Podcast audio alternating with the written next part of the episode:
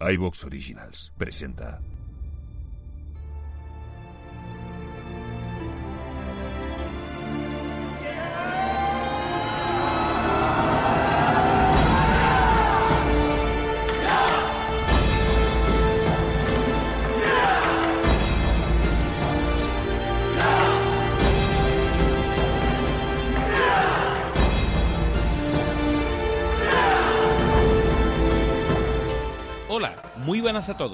Hoy empezamos un nuevo formato y en él vamos a analizar películas históricas que nos sirva como excusa para hablar de su contexto y de lo que realmente pudo ocurrir, ¿no? Para ello, y como no podía ser menos, me acompaña nuestro experto de referencia, David Martínez. ¿Qué tal, David? Muy buenas, encantado de empezar este proyecto y de empezarlo contigo, este compañero de, de patrulla histórica, ministérica. Y me gusta mucho el formato, porque es eso, no vamos a hablar tanto de la película en sí, sino aprovechar y hablar un poquito de historia, aprovechando toda esta la cantidad de materiales que tenemos, tanto en series como películas, como tal, tal, tal, para hablar un poquito de historia. Sí, bueno, solamente advertir aquí que, que queremos dar referencias, ¿no? Tampoco nos vamos a poner que hace un tratado de una tesis doctoral al respecto y que, bueno, que sirve un poco de base para, para dar conocimiento del contexto al público general. Si se nos olvidan detalles o referencias, bueno, eh, queremos hacer algo ligero y cortito. Exacto, y sobre todo para ciertos temas que sabemos que hay gente que le gusta mucho la historia o ciertos periodos de la historia, que sabemos que vamos a cometer fallos y yo, en mi caso, por, como historiador, sé que voy a hacer muchas generalizaciones que a veces diría alguno, pues esto podía ser, bueno, solo es, como ha dicho Sergio, un pequeño entremés, porque si os llama la atención, así podéis buscar la cantidad de libros o páginas web sobre el tema histórico que toque y, así podéis ampliar, que es la intención también de estos programitas. Bueno, pues hoy queremos traeros la película El último samurái, un peliculón muy disfrutable y para mí, de hecho, eh, eh, de las pocas que Tom Cruise esta me gustó. ¿Qué te pareció a ti, David?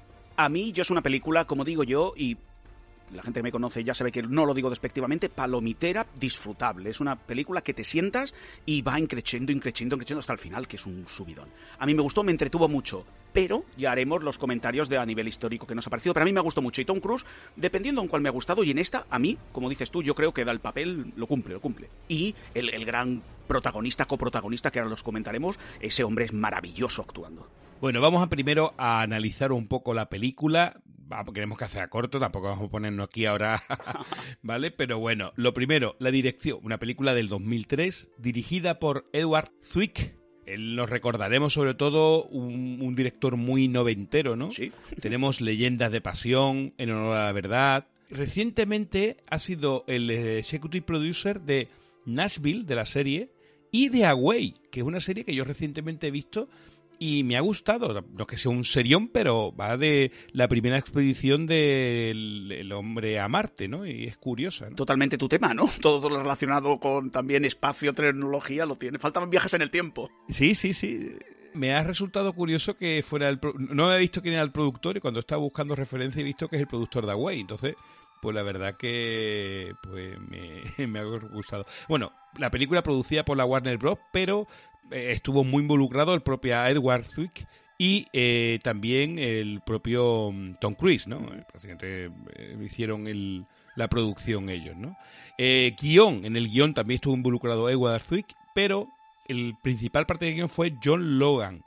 Bueno, John Logan, tanto en la parte de screenplay como de guion, colaboró en Gladiator, Hombre. en Star Trek Nemesis, en El Aviador, en Alien Covenant y en series ha estado en Penny Dreadful y en la, en la secuela de Penny Dreadful City of Angels. Entonces, también este John Logan me, me ha resultado, porque de hecho Penny Dreadful eh, prácticamente casi idea suya. ¿eh? O sea, por lo menos la serie, ¿no? Todo el guion de la serie. Yo he de reconocer, la primera temporada de Penny Dreadful sé que no es el tema, pero a mí me gustó, aunque el final un poco chabacano. Y la segunda ni me he atrevido por los comentarios de los amigos del grupo de marcianos. Sí.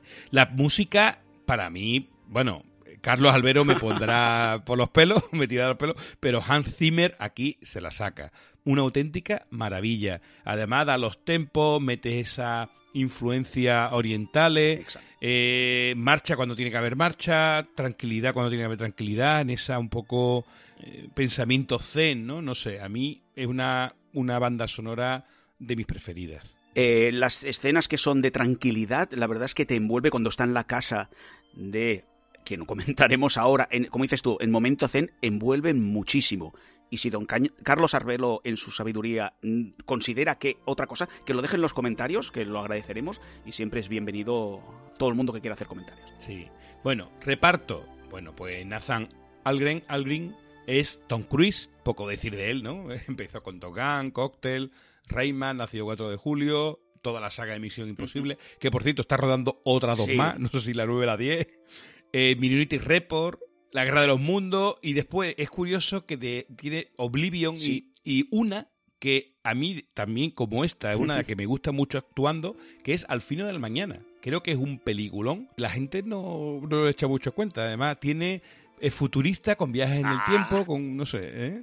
Yo, cuando has dicho que hay una que te gustaba, digo, ya está, va a ser esta. A mí me gustó muchísimo. Además, combina exoesqueletos, combina, es muy, muy Warhammer, muy este estilo futurista, sí. A mí también me gustó mucho esta. Sí, sí, por eso digo que, que, tiene. Hombre, nació el 4 de julio, por ejemplo, también. Peliculón. ¿no? Pues, Quitando a Tom Cruise, que ya, ya no quiero hablar mucho más de él, tenemos como el coprotagonista, ¿no? Podríamos decir, a Katsumoto, que es Ken Watanabe actorazo, es uno de los eh, fetiche, ¿no? De Nolan, ¿no? Eh, hmm. tenemos Batman Begins, En Origen, también lo vimos en Godzilla, Transforme y una multitud de películas. Y para mí es un, vamos, eh, cada vez que sale una película siento sin, detalles de calidad que da este hombre. Sí, además en esta película justamente yo creo que hace un papel como el más sobrio en todo el resto, al ser películas de mucha acción actuales, más o menos, más o menos, un poquito futuristas incluso, el personaje hace de profesor y tal, pero aquí que hace de, de, samurái, a mí me dio mucho el papel. Salí encantado de la actuación de Ken Watanabe. Sí, y después tenemos a, para mí, el mejor de la película, el mejor, pero que el mejor cada vez que sale cualquier cosa para mí es siempre el mejor, porque este hombre para mí es fetiche, Hiroyuki Sanada, que hace de Ujio. Este hombre, eh, bueno, para mí, yo lo conocí en alguna película japonesa eh, de los 80 eh, o principios de los 90, pero realmente donde me llegó, o sea, la primera que tengo de referencia es The Ring, pero la versión japonesa, no la versión, el remake, ¿vale? La versión original, que de hecho la tengo en DVD aquí en casa. Yo tengo una pequeña colección de DVD y esta es una de las que tengo yo en, eh, de película original, ¿no? También lo hemos visto en Perdidos, Live, Elix, en la película La leyenda de los 47 Ronin y por supuesto en Westworld, ¿no? Que, ya todos eh, lo hemos visto ahí, ¿no? Sí, es, un, actorazo y que ha ido combinando eso, diferentes películas, desde el terror hasta algo tan moderno como, como Westworld. La verdad es que sí, es un elenco increíble. Ahora los que quedan también, pero hasta ahora eh, me ha encantado. Bueno, no, voy a decir mucho más. Casi todas las partes japonesas que aparecen son muy buenos. Voy a decir tres más porque tampoco quiere extenderse mucho. Tenemos a, William Atherton, que es el representante de Winchester, que es un clásico de los 80 que lo vimos en Cazafantasma, La Jungla de Cristal, en la distintas sagas, incluso en Escuela de Genio, que hace del director, ¿no? En Real Genius, ¿no? En la película que a mí me gusta mucho. Entonces, este típico clásico actor de los 80 que hace el representante de, Winchester, ¿no? También tenemos a Tony Goldwyn, que es el coronel, eh, coronel Bagley, que es eh, lo conocimos en Ghost, ¿no? O en Informe Pelícano, o en El coleccionista de amantes, en Divergente, Scandal Chamber, y ha aparecido en el capítulo 2 de Territorio Lovecraft. Era Samuel Baithwaite. No sé si. Yo, yo la verdad que no caí cuando lo vi, y ahora cuando he visto la referencia he tirado al capítulo y digo, hostia, es verdad que es él. Pues no sé si los compañeros de Lovecraft Country, de Toulouse en un tren, lo comentaron. Quiero recordar que sí, que Eusebio me parece que hizo el comentario sobre el actor. Yo no caí hasta que me lo, dije, hasta que lo dijeron o lo has dicho tú ahora. Eh, no caí viendo el personaje en, la propia serie. Pero sí, sí, es un actor mm, clásico. Este sí que es verdaderamente también uno que lo hemos visto en películas clásicas. Sí, sí, ochentera, noventera, totalmente, sí. Y por último, eh, no es que sea el mejor actor de la película, aunque lo hace muy bien, que es Masato Arada, que hace de Omura es un poco el, japonés que quiere instaurar las armas, ¿no? Es la mano derecha, en este caso, del, del, emperador. Pero, películas solo ha hecho dos, esta y otra. O sea que por película no es. Es porque es escritor y director de cine. De hecho, tiene una larga carrera en el cine japonés. Hizo esta película y precisamente se dedicó a dirección. Entonces, bueno, lo digo porque el Masato Arada muchos lo conocerán como director de cine y aquí lo podemos ver actuando. Bueno, el resumen de la película, muy breve, es, estamos en 1876 y la sociedad japonesa vive un momento crucial en el que los valores centrales del valor y el sacrificio empieza a dar paso a otros más occidentales. También los acuerdos con, con, empresas europeas y americanas un poco le da la tendencia a esta tendencia de cambio en Japón. Pero, ¿qué ocurre? Que estos acuerdos con empresas americanas hacen que Nathan Algren un veterano de la Guerra Civil Americana que también luchó batalla contra los indios y acude a formar al nuevo ejército japonés. Es capturado por la resistencia de los samuráis y embaucado por su cultura milenaria. El respeto, el honor, quizás también un poco de síndrome de Estocolmo, hace que les ayude a una resistencia desigual contra el nuevo ejército japonés es una dicotomía entre el tradicionalismo japonés y el modernismo, ¿no? Que, se impuso en esa época. Entonces, bueno, yo creo que como resumen eh, es suficiente, ¿no, David? Pues la verdad es que sí. Eh, ya quien quiera ver que se acerca a la película, que la disfrutará mucho. Y creo que es un resumen que, que enlaza muy bien justamente con lo que vamos a explicar, que es un poco la historia en la que se basa, o sea, el contexto histórico en el que se sitúa esta película, y luego a qué personaje, si es que hubo, se asimila este Nathan Algren, que en este caso sí hubo alguien parecido, pero con unas diferencias bastante importantes. Bueno, pues dale, cuéntanos la referencia histórica de este contexto que, nos ha llevado a ver esta película. Perfecto. Aquí me voy a alargar un poquito y vamos a ir a veces un poquito hacia adelante y otra vez unos años para atrás para poder entender todo intentar entender todo el contexto en el que se basa la película. A ver, la historia, como bien ha dicho Sergio, eh, de la película empieza en 1876. Pues nos tenemos que ir unos pocos años antes porque eh, para comentar el inicio de la era Meiji, o Meiji, como se escribe.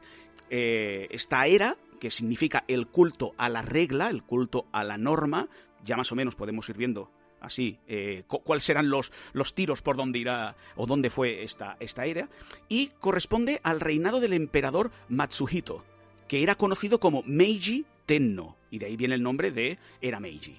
Cronológicamente estamos hablando, esta era, esta era Meiji, este emperador va de 1868 a 1912. Y es un proceso muy importante en Japón porque es cuando se consolida la modernización del país y la occidentalización del Japón. Será a partir de entonces cuando empezará un crecimiento exponencial que llevará hasta bien entrado el siglo XX eh, con la Segunda Guerra Mundial y luego en la actualidad. ¿Qué significa esta, este inicio de la era de Meiji? Significa la centralización del poder eh, por parte del emperador, que hasta entonces había, había, tenido un papel más bien testimonial y quien dominaba el gobierno era el shogun, que se había conocido como el shogunato. ¿Cómo pudo el emperador dar este golpe de mano y recuperar todos los poderes? Bien, porque los partidarios de ambos, eh, de ambos grupos, los partidarios del Shogun, los partidarios del emperador, se enfrentaron en una guerra conocida como la guerra Boshin. Quedaros con el nombre porque la vamos a ir repitiendo a lo largo de la explicación. Es una guerra que se dio entre 1868 y 1869 y donde acabaron ganando los proimperiales. Y al ascender este emperador es cuando empezó la centralización. ¿Qué significó esta centralización? No solo significó que, solo, que existiera solo un poder, luego explicaremos que hasta entonces Japón no había solo un poder en el territorio, sino que significó que la capital, por ejemplo, pasara, a, pasara de Kioto a Edo, que a partir de entonces se llamó Tokio. ¿Qué significa Tokio? Capital oriental.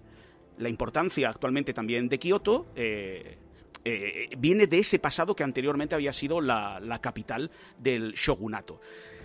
Eh, hemos de entender que no solo pasó este proceso en Japón, de mediados del siglo XIX a finales, cuando se crean los estados-nación, eh, es una serie de países, países jóvenes, empezarán todo este proceso de centralización del poder y de actualización. Por ejemplo, tenemos el ejemplo en Alemania. Alemania es un país que hasta 1871 no fue unificada por el prusiano Otto von Bismarck y que Japón tendrá una relación muy, muy, muy cercana con, con Prusia, con Alemania, y por eso se produce este proceso acelerado de industrialización y de eh, occidentalización. Claro, y vieron, ahí, ahí hubo una parte también de, que estuvo muy involucrado muchos intereses económicos de empresas, ¿no? Que, dieron muchos acuerdos, ¿no? Que, que esa modernización también venía con unos contratos económicos detrás, ¿no? Exacto, como explicaremos más adelante, esta no fue la primera apertura de, de fronteras, esta es, en verdad es la segunda,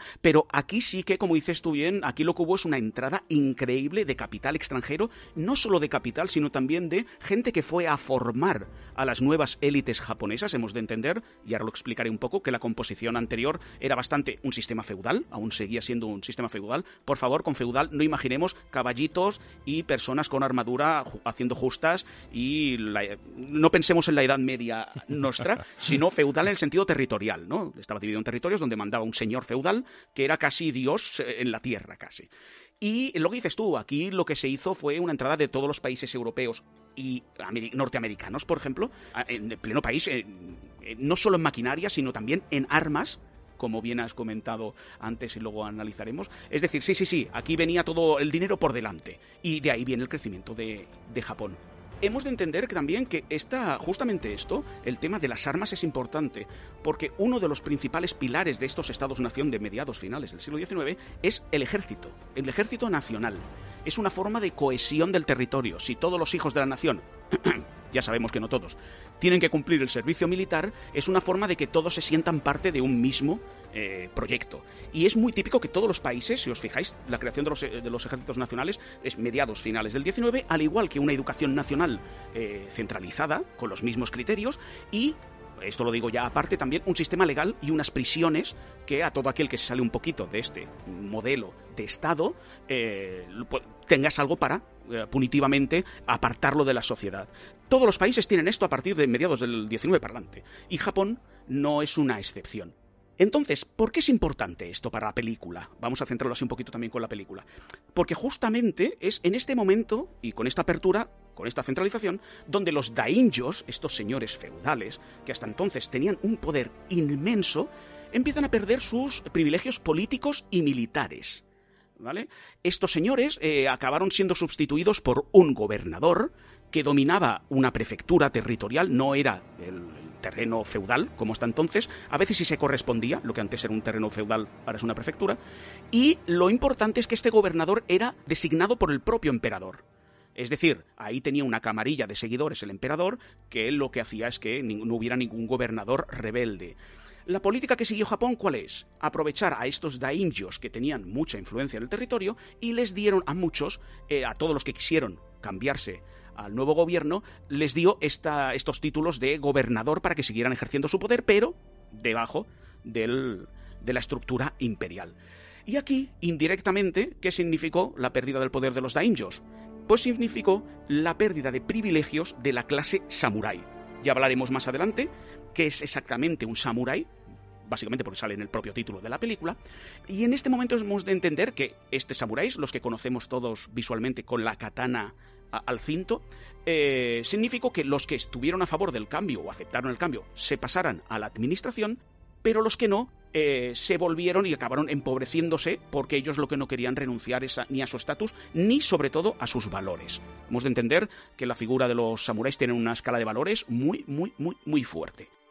Los primeros, el, primer problema con el que se encontró el emperador eh, con este proceso de modernización es que muchos de los samuráis que le habían estado apoyando cuando el shogunato aún existía entendieron esta occidentalización como una traición. ¿Por qué digo esto? Hemos de entender, y ahora me tengo que ir a la primera apertura de, de fronteras. En 1854, aún estaba el shogunato y el emperador era una figura más bien ornamental, con la llegada del comodoro norteamericano Matthew Calbright Perry, se estableció que se acababa desde entonces el aislacionismo, y lo pongo entre comillas, que hasta entonces había disfrutado el Japón, y que se, y que se tenía que abrir obligatoriamente al sistema liberal, al sistema comercial liberal que todos conocemos, y que no podía ser esto que hubiera un mercado cerrado a lo que se puede entender como, como las... Eh, como las riquezas que tenía Japón, Un ejemplo, y ahí os invito a escuchar el Ficción Marciana, es que escuchéis eh, los capítulos que hicimos sobre el libro de Seda de Alessandro Barico, eh, donde se explica justamente esta apertura que significó, por ejemplo, justamente en la obtención de gusanos de seda. Bien, con esta apertura que puso fin, ya lo he dicho, al, aislacionismo, aquí hay una falsedad. Japón nunca estuvo aislado, porque tanto portugueses eh, como españoles, eh, comerciantes y misioneros, por ejemplo, eh, desde el siglo XVI-XVII tuvieron contacto con Japón. Eh, es más, hay libros escritos por misioneros españoles que comentan cómo era el, Japón de la época basado en hechos reales, es decir, estaban en el territorio. Y aparte también hay algo muy curioso que yo os invito a que lo busquéis, a una isla artificial conocida como la de Jima, que era donde había una sucursal de, Holanda, ¿no? de los comerciantes neerlandeses, eh, allí tenían, y además que me hace gracia porque era una, era una isla artificial. Es decir, Japón no estuvo cerrado del todo, pero sí controlaba mucho quién entraba y quién salía. Fue a partir de entonces, de esta, de la llegada del, del Comodoro Perry, cuando se abrieron las fronteras y los samuráis en ese momento lo que hicieron es apoyar al emperador, a la figura minoritaria del emperador, con un lema, un eslogan, que lo voy a decir mal, lo sé, pero lo voy a leer tal y como se escribe, que con el eslogan Sonno Yoi, que significa reverenciar al emperador, expulsar a los bárbaros. Evidentemente, si en ese momento, antes de la, de la guerra contra el shogunato, apoyaban al emperador porque mm, los otros eran pro-occidentales, cuando el emperador empieza a abrirse al mundo, estos samuráis lo que empezaron es a pensar a revolucionarse, a hacer movimientos rebeldes contra el propio emperador. Hubo diferentes eh, intentos, pero la más importante, y es la que nos interesa justamente ahora mismo, es la rebelión de Satsuma, que se dio cuando? En 1876, momento en el que tenemos la película, es la base. Esa es la base, ¿no? De la, eso te voy a decir, esa es la base de la película. ¿no? Exacto, es decir, ¿está basado en un hecho histórico? Sí. Y además clavan el año y clavan un poco la situación. Entonces, más o menos este ha sido el contexto hasta la película. Y ahora viene, ¿qué pasó exactamente o qué pasó en lo que se basa la película? Bien, tenemos un personaje llamado Saigo Takamori, que es una persona, un líder, eh, que había apoyado inicialmente al emperador Meiji. David, este sería este sería nuestro Katsumoto, ¿no? Exacto, o sea, más o menos, más o menos, como veremos, el personaje se inspira. Es una, es una persona que, que había estado favoreciendo, había estado apoyando a este nuevo gobierno, pero cuando empezó a ver las actitudes de corrupción, que antes no había, que se perdía el honor justamente por esta corrupción, antes había un sistema de valores tradicionales, tal, tal, eh, pues este hombre como no estaba de acuerdo con lo que se estaba llegando, eh, renunció a todos sus poderes, que tenía muchos, y se volvió a su Kagoshima natal. Allí, al igual que en la película, acabó creando una escuela privada donde eh, él enseñaba tácticas de guerra, el uso de la artillería, es decir, no era tan tradicional porque la artillería era un arma que tampoco hacía eh, tantos años que él que se había instalado. Pensemos en las guerras napoleónicas, que es cuando básicamente la artillería eh, toma todo el poder. Pero también enseñaba las tradiciones del Bushido. Es decir, recuperaba esos valores, como ya hablaremos, ya comentaremos al final, de los, de los samuráis. Eh, estas escuelas se, se diseminaron muy rápidamente por el territorio. ¿Por qué? Porque en ellas los antiguos samuráis que no estaban de acuerdo con el gobierno iban a trabajar, iban a, a participar como profesores o como alumnos de, la, de estas escuelas, pero también es que contrataban a antiguos samuráis empobrecidos que se habían, no estaban de acuerdo con el sistema, no habían querido renunciar a sus valores y se apuntaban a estas escuelas como profesores o como, como acompañantes y ganaban un jornal y podían sobrevivir. Al enterarse de, de, estas escuelas que tenían mucho poder, acabaron tomando mucho poder, eh, el gobierno envió unos espías para que vieran un poquito qué, se estaba cociendo en el sur del país. Kagoshima, hemos de verla si nos imaginamos Japón, y siento decirlo así como una J con el punto arriba, es la parte final de Japón. Ahí es lo que ahora es la prefectura de Kagoshima. Y es ahí donde estará la provincia de Satsuma, que por eso este alzamiento se llama la rebelión de Satsuma. Bien, pues estos espías fueron allí, pero fueron atrapados y, como no quisieron confesar, se les aplicó tortura y confesaron que lo que iban es a buscar información sobre las escuelas, pero en el caso que vieran que era peligroso para el emperador, tenían potestad para matar al, propio Saigo Takamori. Es decir, no iban solo a chafardear, sino que también iban con una misión de, de ataque. ¿Esto qué hizo? que con esta denuncia aprovecharon los miembros de esta escuela para revolucionarse contra el emperador, diciendo que había traicionado los ideales de los samuráis. Y empezaron toda una serie de movimientos hacia el norte eh, con dirección hacia Tokio para que Japón volviera a ser lo que ellos consideraban que debía ser, que es un país no abierto a los extranjeros. Bueno, todo este movimiento, no voy a explicarme tampoco demasiado, hemos de pensar que en estos enfrentamientos se eh, hubo en cada lado 70.000 combatientes por el lado imperial, con las armas más actuales, con barcos de guerra, con cañoneras. Hemos de pensar en un ejército casi moderno. Y con, con la, la, con la... mm, La Gatling. La Galding, Ah, eso te voy a decir, con la Galding. ¿Ves? Sin, Sí, leemos, leemos mentes, como el meme este que utilizamos, porque esa escena es muy buena y además es, una, es algo muy típico de finales del 19 y sobre todo la Primera Guerra Mundial. La introducción de la Gatling es, claro, es una metralleta asesina y nunca mejor dicho. Pero y- y entonces, es, claro, hemos de pensar en ese ejército, 70.000 combatientes contra 40.000 del grupo, del grupo de Saigo, que combinaba tradición, eh, tácticas tradicionales con el uso de la artillería. ¿Por qué es importante y por qué lo remarco? Porque, claro, podemos pensar, bueno, estos pringaos que van a caballito con katanas que tienen contra una Gatling. No, no, no, no. Los imperiales tuvieron muchas bajas. Porque, eh, ¿qué pasaba con la gente de Saigo? Conocía el territorio. ¿Qué hacían? Eh, hacían escaramuzas. Es decir, tuvieron muchísimas bajas y, como veremos al final, económicamente no le salió muy bien al emperador toda esta campaña que creían que iba a ser muy rápida. Bien, después de diferentes eh, enfrentamientos, llegamos a que Saigo avanzó bastante, pero evidentemente al final la superioridad militar pudo y em- las tropas imperiales lo hicieron rebajarse otra vez hacia la casilla de salida, tuvo que volver a, a- a su territorio y allí se produjo la batalla de Shiroyama. Es muy importante porque justamente es la escena final de la película.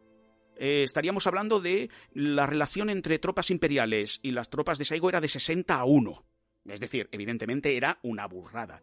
Y ah, hemos de contar con que tenían las Gatlings, tenían barcos de guerra, artillería, y de esa carga final que existió, esa carga final, solo sobrevivieron eh, 40 seguidores de Saigo. Y el propio Saigo. ¿Vale? O sea que estaba muy mal herido.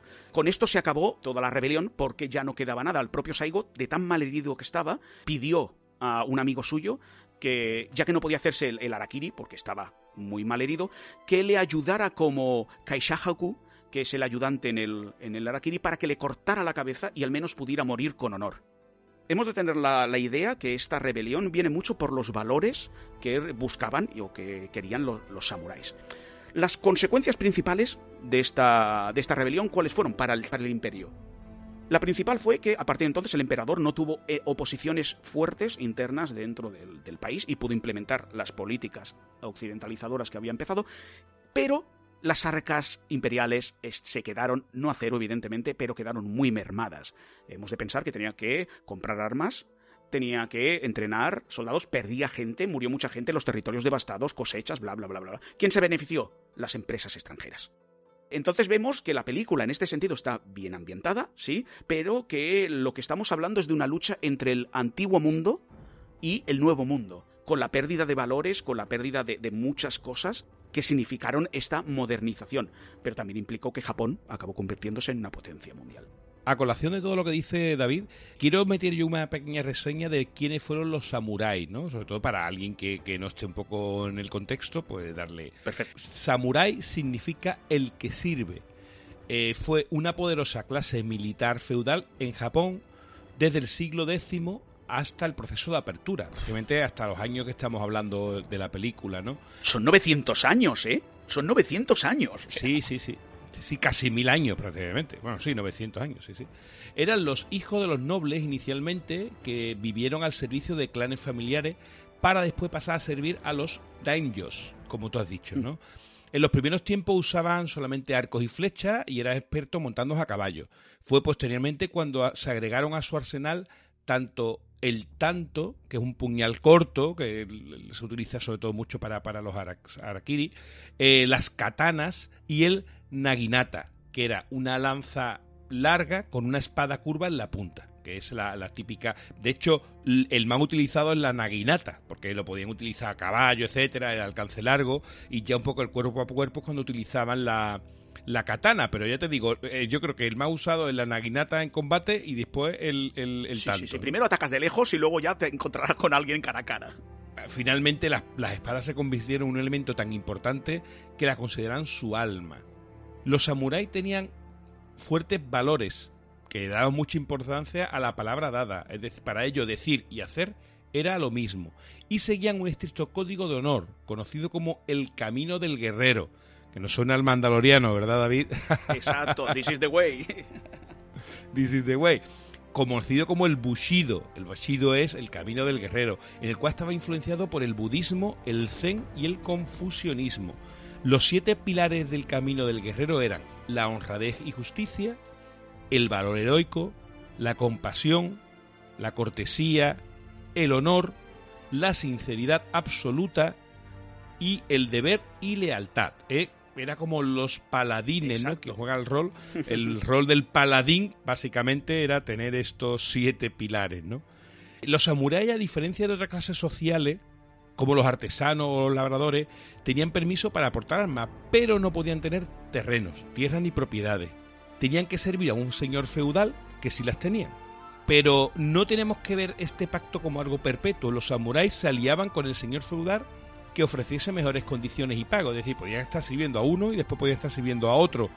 No, y además, eh, si te das cuenta, todo, todo, todo, lo que has comentado de los siete pilares, se puede entender por qué para ellos ese mundo nuevo era una traición a lo que era la sinceridad absoluta, porque el comercio tan burro que se introdujo rompía con estos valores. Pero bueno, eh, una figura que estaba al lado de los samuráis era eh, la figura del Ronin muy conocida también, ahora como en películas y en otros formatos. ¿Quién, los Ronins eran eh, los samuráis que se habían quedado sin amo y que al morir el amo, si no se habían hecho el harakiri, que era la forma honorable de morir, eh, pasaban a ser una casta, un, un, guerrero errante, un guerrero que vivía en vergüenza y estaba obligado a vagar por el territorio mendigando eh, porque no había querido someterse a esa muerte honorable. La cuestión es que sus hijos era, un problema que pasaba, eh, eh, que se heredaba.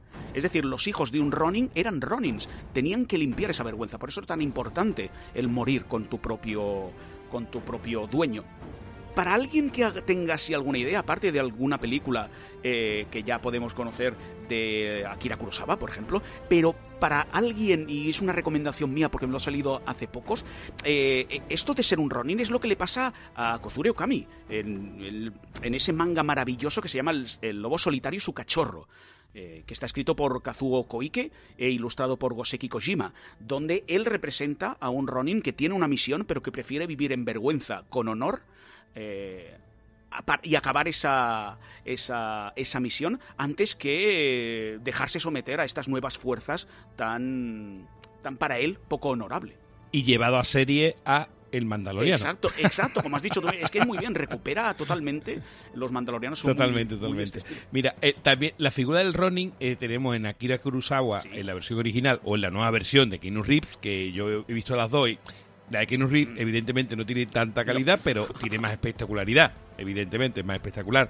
Es los City Exacto. la leyenda de los City refleja claramente todo lo que has explicado en, dentro de un, de un mito fantástico, como es la, la, novela pero la película, pero pero lo refleja perfectamente.